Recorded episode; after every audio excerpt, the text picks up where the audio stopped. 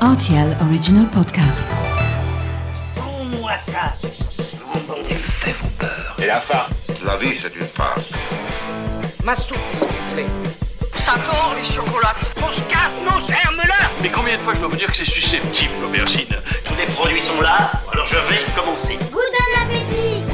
Salut, c'est Mathieu Lopez. Bienvenue dans ma cuisine. C'est le summum de la mignardise et c'est pour cette raison qu'on ne se prive jamais d'en manger en quantité déraisonnable durant les fêtes de fin d'année. Les parfums sont nombreux, les texturels sont variés.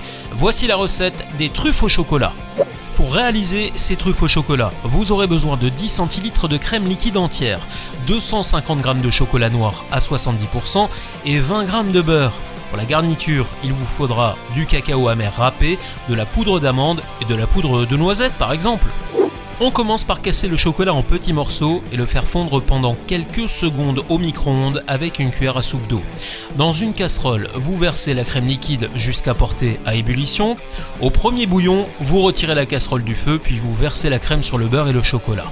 À l'aide d'une marise, vous mélangez ensuite le tout pour obtenir un mélange bien lisse et brillant. Vous venez de réaliser une superbe ganache qu'il va falloir laisser refroidir à température ambiante et laisser ensuite au réfrigérateur durant quelques heures.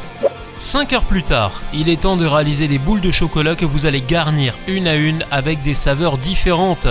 Un tiers d'entre elles roulées dans le cacao amer, un deuxième tiers dans les éclats de noisettes et le dernier tiers dans la poudre d'amande ou même euh, de la noix de coco râpée, hein, pourquoi pas. Il y a encore une autre méthode qui, elle, est diabolique en termes de gourmandise.